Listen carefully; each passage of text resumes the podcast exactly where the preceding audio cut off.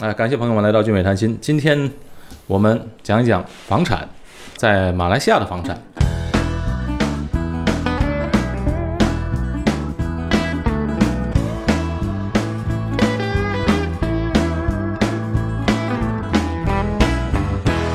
为什么讲马来西亚的房产呢？因为最近刚刚出来的消息，就是马来西亚的首相马哈迪说，马来西亚降低外国人在马来西亚投资房产的门槛了。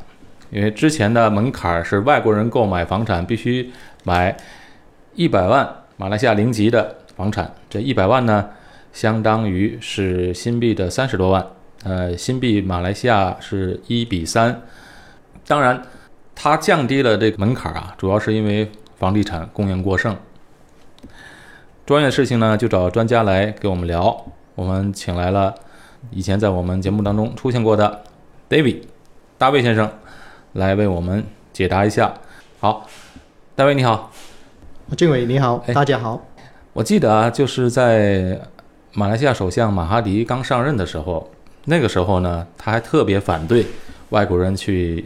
马来西亚投资房产，呃，那么现在呢，可能他也面对一些问题了，所以呢，他也鼓励外国投资者到马来西亚去购买房产。那现在的，呃，新的规定就是要把这个购买马来西亚房产的门槛降低。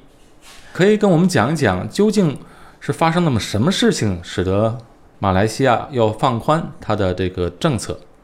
是，嗯。马来西亚政府呢，那这个政治真的反反复复，非常有趣。呃，那么之前他就不太欢迎啊外国人啊到马来西亚啊某个地区去购买。那么最近呢，因为他们在那个经济方面，尤其是在马来西亚的南部，有超过五万多间的房子滞销卖不出，然后这个呢就会间接的影响。马来西亚的南部就是靠近新加坡这里的，其实就是新山。对。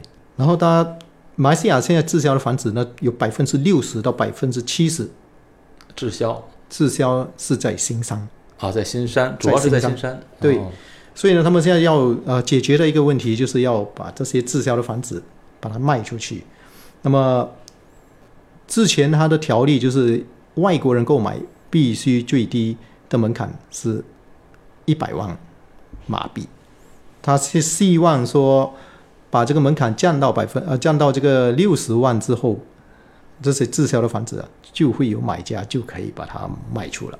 然后里面呃如果以数据来看呢，他们是希望会有啊八十三亿左右的这些滞销房子可以获得一些的这个销量。八十三亿价值的房产是吧？八十三亿价值的房产。嗯，所以马来西亚呢提高了它的购房门槛是在二零一四年。二零一四年开始呢，它就调高了门槛，就规定外国人至少要购买价值一百万定级的房地产。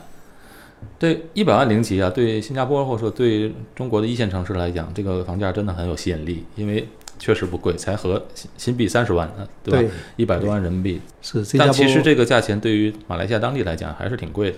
对，新加坡一般的主屋其实就就超过三十万了。对，所以超过三十万新币二手主屋。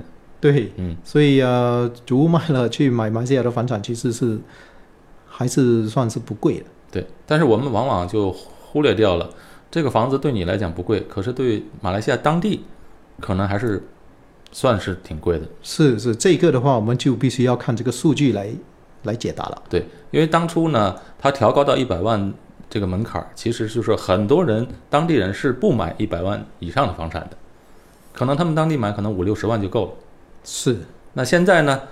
由于它调高了门槛，那现在导致这两年房子不好卖了，所以它现在要调低。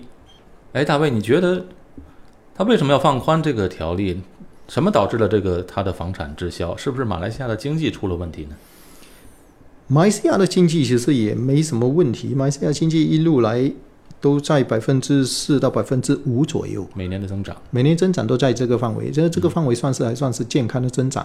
当然，它马来西亚我们知道它的，因为每个州都有自己的这个权利，因此呢，它特别是在南部的地方，他们真的是有太多的这个公益项目了，所以因此有这么多公益项目出来的时候，没有这样的需求，那么我这边说的需求是第一个当然是买家的需求，第二呢就是这个租客的需求。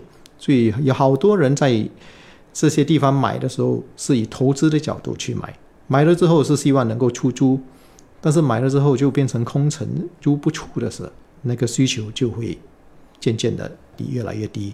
他为什么租不出去呢？是因为当地的经济还没有发展到一定的程度，是吗？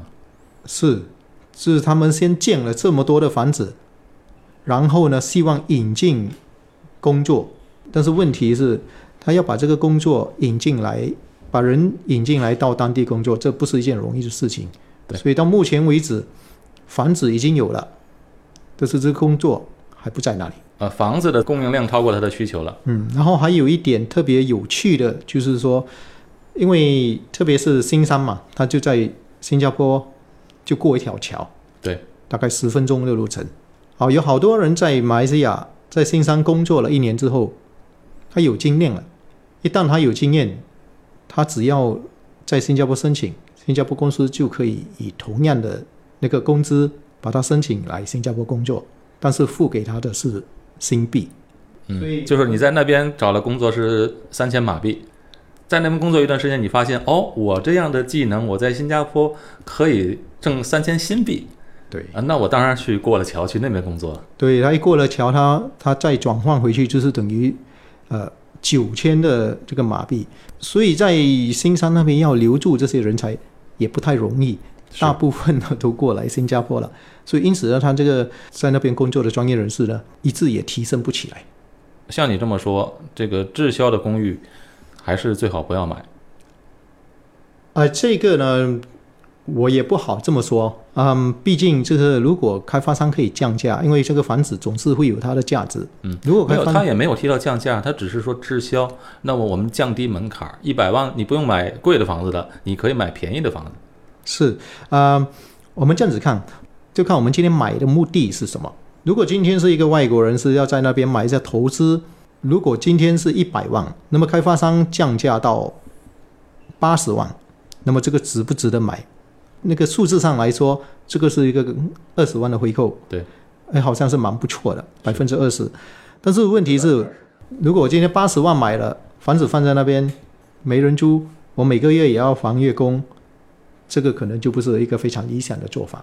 但是如果我们看今天以新加坡来说，啊、新加坡其实我有一些朋友哈、还是马来的朋友，他们的做法就是他有一些一间主屋可能会值五十万新币，那么他退退休了，他就说我亲戚也在马来西亚，他就把这五十万的主屋卖了，他拿了一个三十万、二十多万拿去马来西亚买一套房子，嗯，剩下的二十多万拿去马来西亚退休，嗯哎、那跟他的亲戚朋友一起住，哎，那就是一个相当不错的做法。。那这些在那边有亲戚朋友的，或者他本身有马来西亚身份的，他就不一定买公寓了，他可能就买有地的住宅了。哎，对，所以如果是说要自住的话，这可能是一个非常不错的机会。那总的来说，刚才你提到马来西亚南部，也就是靠近新加坡的新山一带，这边的房子是滞销程度比较严重的，是比较严重而且那边的大多数的房产都是被外国人购买的。啊，有好多项目都是外国人购买的，是，嗯，嗯。其中有些是百分之七十左右都是外国人购买。嗯，呃，我们其实如果有机会的话，我们可以到新山走走啊、呃那个也，尤其是晚上的时间，到底有几套房的灯光是看是有灯光的，我们就可以知道说，哎，这个公寓到底是当中有多少。那其实我我自己本身一向来认为，在马来西亚买房产一定要去吉隆坡，去它的首都，其实那边才是马来西亚的经济的最发达的地区，其他的地方我个人觉得都不值得去投资。你的看法呢？啊、其实你的看法是也没错。当然，我们今天说到马来西亚投资，吉隆坡是首都嘛。我们如果今天说泰国投资，当然也是说曼谷嘛。嗯，所以的确，呃，马来西亚投资，以我个人的看法来说呢，吉隆坡还是最好的。对这个滞销的降低门槛的是不是单单一个州的规定，单单一个州的政策，而是整个马来西亚整体的一个政策？我们可以其实去吉隆坡那边，如果能够看到滞销的房产，是不是一个好价钱买那边的房子会比较划算呢？以地区来说，我是觉得吉隆坡的确会有它的优势。话又说回来，这个前提就是说，这个门槛降低，开发商会把这个价钱调低多少？嗯，这是另外一个问题。而且吉隆坡的房子一般都已经比较贵了，都都超过一百万，所以啊，我是觉得如果在一些比较好的地点，开发商不一定会降价太多，甚至也不会降价。可能真正降价滞销的公寓，可能在吉隆坡也是可能不是在中心，地点比较一般的地方。是，那大卫可以给我们谈谈，那外国人在马来西亚可以买什么房子吗？外国人可以在马来西亚买有地房产跟这个公寓都可以，都可以的，嗯都可以。那它不像新加坡的规定，新加坡的规定是有地房产住宅是不可以卖给外国人的，啊，新加坡就不行马来西亚没有这个规定，啊，新加坡这个有地房产就一定是新加坡人才行。新加坡公民才可以，永久居民都不行。嗯，对。我们把这个滞销的问题放在一边，而总的来说，总的看法，你觉得马来西亚的房产现在是不是投资的时机呢？我这样子，我的个人看法是这样子来说吧。马来西亚房产现在呢，政府调低了这个门槛，然后政府同时又说，当这些滞销的房子卖的差不多时候，他又会把这个门槛调高。嗯从这个角度去看，这似乎是一个难得的机会。嗯就在这一段期间有这样的一个机会。这个，但是这个问题是，呃，马来西亚政府常常是有一些反反复复，所以大家就要注意了。嗯然后呢，这个门槛降低到底会维持多久，我们也不好说。也许会一直下去，也许真的是就这一段时间，到时候它又调高了，这个这要看它销量的情况了。是，所以那些要在马来西亚投资的朋友呢，这个时期可能是一个好时机。嗯，可以关注一下。是的，那在马来西亚以投资房产来角度，如果在吉隆坡那个地方，它的出租率还是挺高的吧？在吉隆坡就出租率是蛮高的，因为啊、呃毕竟它是首都，有大部分的学生、呃工作人士都到吉隆坡去工作、读书，啊，甚至外国人开设公司也主要都在吉隆坡。买房还有什么需要注意的吗？啊，这个消息公布之后呢，会有几种现象出现。第一呢，这个开发商很可能会降价，那会降多少，我们啊到目前也不知道。啊，当然，它如果降价降的那个幅度是蛮高的，大家就可以呃关注一下。那么另外一个现象可很可能会出现的，就是这些在消息公布之前，他们已经定了这个房子，但是还没成交。嗯比如说，可能上个星期有买家订了这个一百万的房子，那么现在政府这样子宣布交了定金了，交了定金了，但是还没有最后签约的。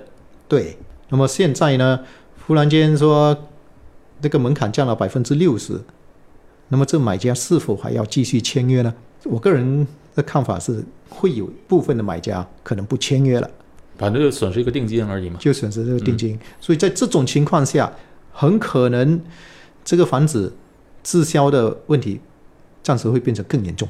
哦，就是有更多已经放了定金的人，可能现在采取观望。嗯，所以这个是值得关注的。还有一个就是说，这个政策实行了之后，那些已经在马来西亚买房子的啊，这些朋友们啊，那个就对不起了，他们可能就会要把这个房子留住更长的一段时间。那么这个对二手房来说呢，会有什么影响呢？我们这样子说，如果今天新房的价格降了，这个二手房的价格肯定也要降啊，不然的话大家都买新房嘛。所以这些会可能也会影响到当地的百姓。从这个角度来看呢，如果会影响到这个百姓，那么马来西亚这些的政策就跟政治非常有关系。对啊、如果影响到百姓，那么在下届大选，呃，人家还投不投这个政府，这个是另外一个问题。所以这个政策是否会施行太久啊，我们拭目以待。我们聊聊新加坡。嗯，新加坡已经连续两个季度的经济表现不太好了，就是已经半年的经济走势不太好。那未来你觉得，因为现在新加坡呢，对外国人购房的门槛是有个百分之二十的额外的税，额外的印花税，所以买一个一百万的房子，你要多交，相对于本国来讲，你要多交二十万的税。是那个是嗯额外买家印花税。对如果这个经济走势再继续不好下去，经济情况变得恶劣的话，那未来新加坡会不会放宽外国人购置房款的这个额外的印花税呢？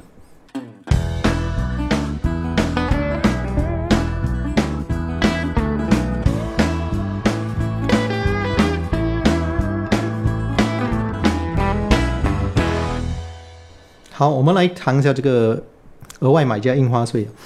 这个政府为什么有这样的一个降温措施呢？就是因为新加坡的房产那个价格走势太强了，嗯，所以当这个走势太强的时候，这个房产的价格指数就走在新加坡经济 GDP 的前面。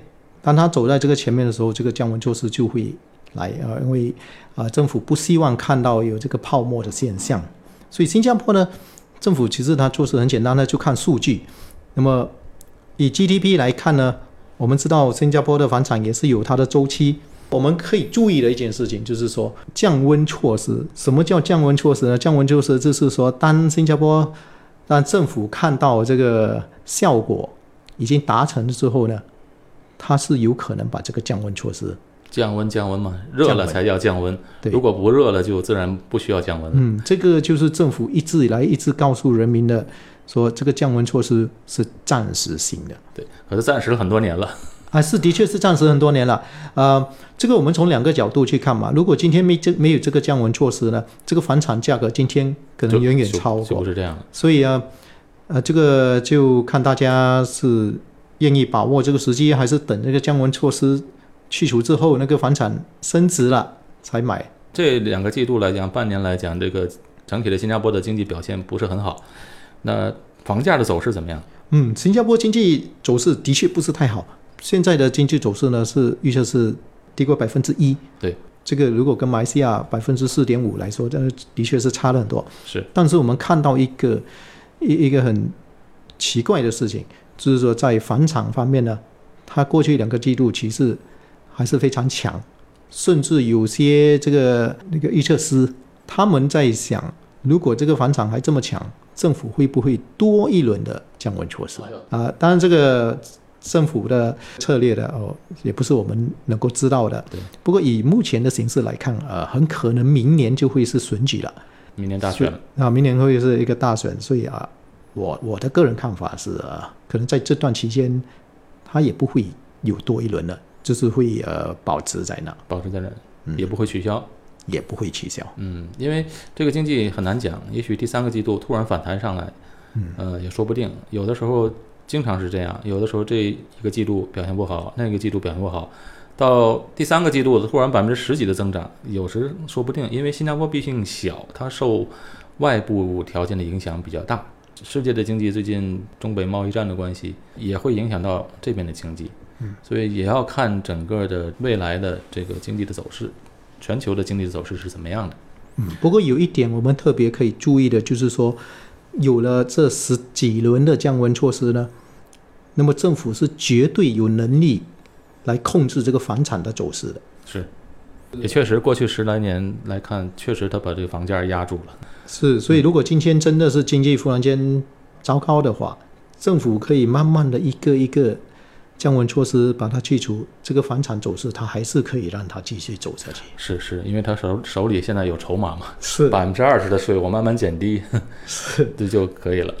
新加坡如果房产投资没有这么多限制的话，很可能很多的外国人都会选择来新加坡买房子，因为这边的出租率是还是挺高的，投资的回报率也是不错的。而且它这里的那个利息是非常低的，在百分之二左右，所以呃，一般客户就可以以房养房。融资成本很低。是，嗯，呃那最后一点，我问你，这新加坡的房产和马来西亚的房产这个价格的差距是非常大的。不要跟西靠近新加坡的新山相比，就是是跟吉隆坡相比，它的价格的差距也挺大的。哦，这是肯定的，对那肯定。那那你觉得会不会以后的在马来西亚的房产的增值空间会超过新加坡的增值空间？好，这个是一个非常好的问题。我们来这样子看，我们数据看一下，新加坡呢，它有七百二十一点五平方公里的地，马来西亚呢是三百二十九七百五十平方公里。那么人口呢，马来西亚是三千三千两百多万，新加坡呢是五百八十。那么我们就看一下，以这样子比例来说呢，就是每公里之内会有多少人？新加坡每公里大概有八千三百人左右。嗯，在每平方公里每平方公里有八千三百人。那么在马来西亚每平方公里只有九十七人。哇，这个差距这么大。哦，这个呢就跟需求量非常有关系了。嗯，好、那么新加坡如果在全世界来说，今天是排名那个人口密度呢是排名世界第三，所以这个是为什么新加坡的这个房产呢价格会比较高，但是这个价格高也不代表它是贵，因为这个需求量在那边。我们再看一下另外一个数据，就是说那个人民的平均收入跟 GDP 来算，啊、新加坡呢是五万五千九百，就是快要五万六千美元。美金，嗯，啊，这个美金，那马来西亚这大概是一万一，哇，有五倍的差距。有五倍的差距。所以我们看到这个人口密度还有这个收入，因此在新加坡的房子，它的那个需求量是非常高的，购买力也高，所以呢，呃，它的价格肯定也高。但是这个价格高，就不代表它的价值会更低，因为它价格高，而且新加坡现在是开放式的经济，有好多海外的买家都选择在新加坡投资啊。除了这些因素之外，还有当然就是利息呀、然后政府的规划这些都有很大的关系。我们做了一个计算，这个世界的这个房产啊，大城市的房产跟人民的中位数收入来说，哪一个是更能负担得起的？目前呢，香港是十九点四，意思就是说，香港的房子中位数跟人民收入的中位数来说，那么这个人要不吃不喝工作十九点四年才能够买这个房子。澳洲的悉尼是十二点九，加拿大温哥华十二点六，旧金山九点一，伦敦是八点五。那么你说新加坡是多少？以中位数来说，新加坡是四点八。投资呢，当然不止买房，我们也要说，当我们要卖的时候，卖得出吗？可以卖什么价钱？有没有需求？我们出租的时候有没有人要租？好了，好，非常感谢大卫 David 为大家分享这么多有价值的信息。以后有机会再来帮我们进一步解答一下关于新加坡房产的一些问题。当然呢，我们今天聊的东西呢，都是一些个人看法，并不代表一个投资建议，只是提供给大家参考。感谢大家收听这期的节目。今天的节目是由大卫和我高俊伟在新加坡录制的。感谢大家收听，我们下期节目再见。好，谢谢大家。